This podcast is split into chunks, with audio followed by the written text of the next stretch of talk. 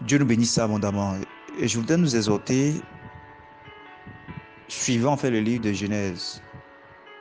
Dans Genèse chapitre 1, verset 11 à 12, il dit, Puis Dieu dit, que la terre produise de la verdure, de l'air portant de la semence, des arbres fruitiers, donnant du fruit selon leurs espèces, ayant en eux la semence sur la terre. Et cela fut ainsi. La terre produisit de la verdure, de l'air portant de la semence, selon son espèce, et des arbres donnant du fruit et ayant en eux la semence selon leur espèce. Dieu vit que cela était bon. Verset 13. Ainsi, il y eut un soir, il y eut un matin. Ce fut le troisième jour. Au verset 24, il dit, Dieu dit que la terre produit des animaux vivants selon leur espèce, du bétail, des reptiles et des animaux terrestres selon leur espèce. Et cela fut ainsi. Au verset 20, que les eaux produisent en abondance des animaux vivants et que des oiseaux volent sur la terre vers l'étendue du ciel, etc. Lorsqu'on lisait en fait ces écritures,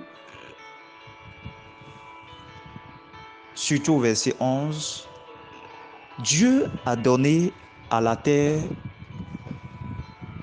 une autorité, une puissance.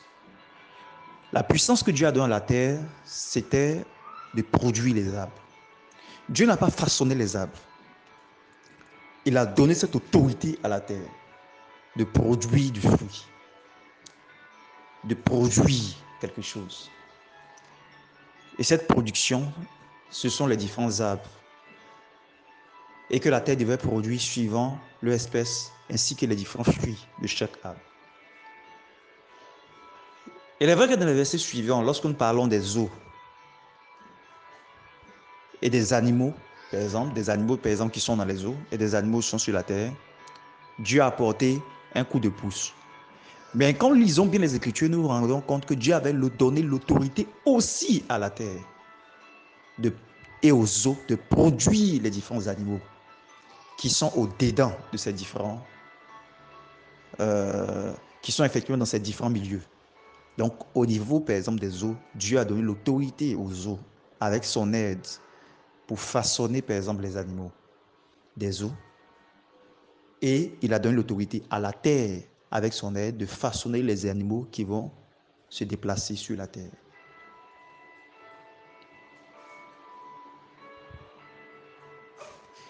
Ces différents versets nous permettent en fait d'avoir un, de comprendre quelque chose de la divinité de notre Dieu.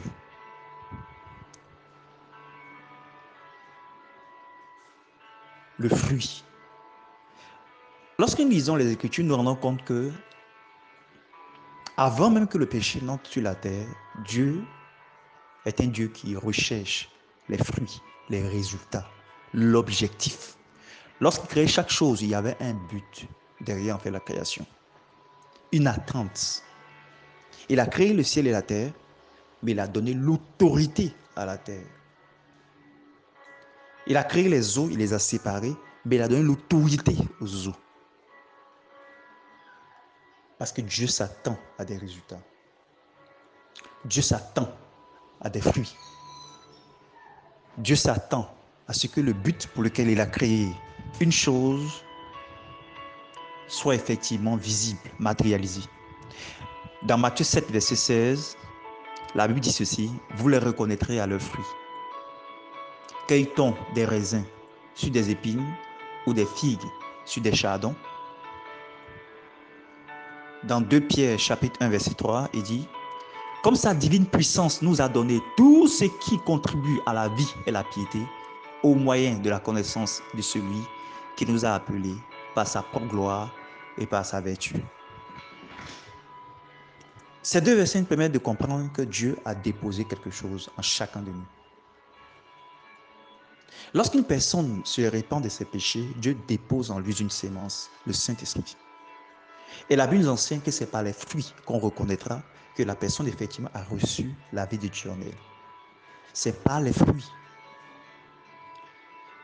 La Bible donc nous enseigne que si donc la condition d'une personne, à travers ses fruits, on voit effectivement l'iniquité, c'est un témoignage que peut-être que la vie de Dieu n'est pas entrée. Dieu s'attend aux fruits. Dieu s'attend aux fruits. Et dans la vie de chaque enfant de Dieu, comme la Bible le dit, il a donné tout ce qui contribue à la vie en Christ et à la piété en Christ. Tout est déjà donné. Tout. La semence est déjà dans la vie du croyant. C'est au croyant de manifester l'amour, de manifester la joie. C'est au croyant de manifester la tempérance, la maîtrise de soi.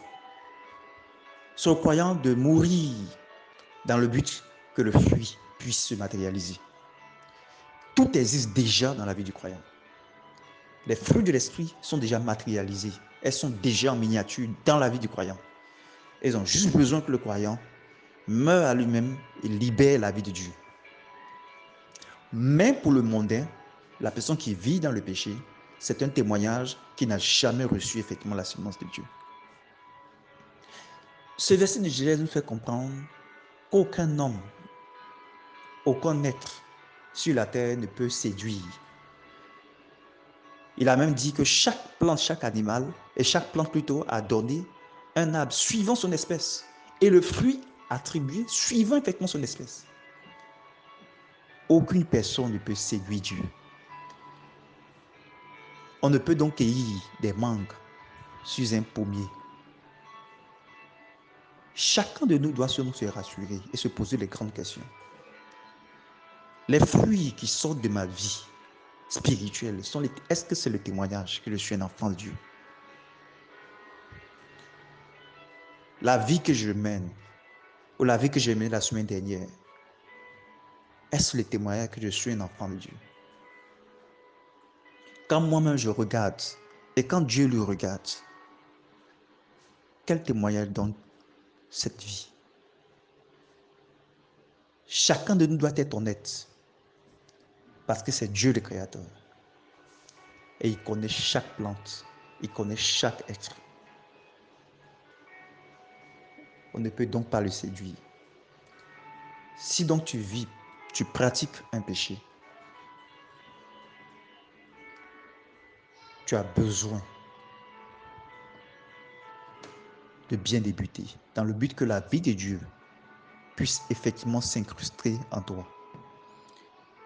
Et c'est cette vie de Dieu qui viendra avec toute la puissance nécessaire pour mener la vie en Christ. Et si tu es un enfant de Dieu qui a reçu la vie de Dieu et qui lutte avec certaines matérialisations de la vie de Dieu, telles que les fruits de l'esprit, l'amour, la joie, la paix, etc. Tu n'as pas besoin de lutter. Tu as besoin de mourir, de renoncer donc à tes principes personnels dans le but de laisser la vie de Dieu se manifester. Elles sont déjà en toi. Renonce à ton moi, à ta personnalité, à tes principes. Et la vie de Dieu va se matérialiser aisément. Laisse la vie de Dieu sortir de toi. Laisse le pardon sortir de toi. Laisse la fidélité. Meurs et laisse la vie de Dieu sortir. Jésus nous disait, si le grain de blé ne meurt, il ne peut donc pas se multiplier. La divine puissance a déposé tout en toi. Laisse cette vie se matérialiser en mourant comme cette graine. Et tu obtiendras beaucoup de fruits. Et une autre chose, à la fin du temps, ou des temps, Dieu s'attendra au fruit de la vie de chaque personne sur la terre. Ce sera juste le témoignage du fait que, que cette personne lui a appartenu ou pas. Chacun doit donc se rassurer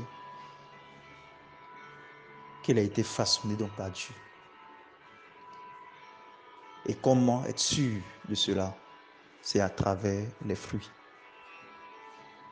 Que Dieu nous bénisse avec la puissance d'avoir beaucoup de fruits spirituels, dont par exemple les fruits de l'esprit, et des âmes gagnées à Christ.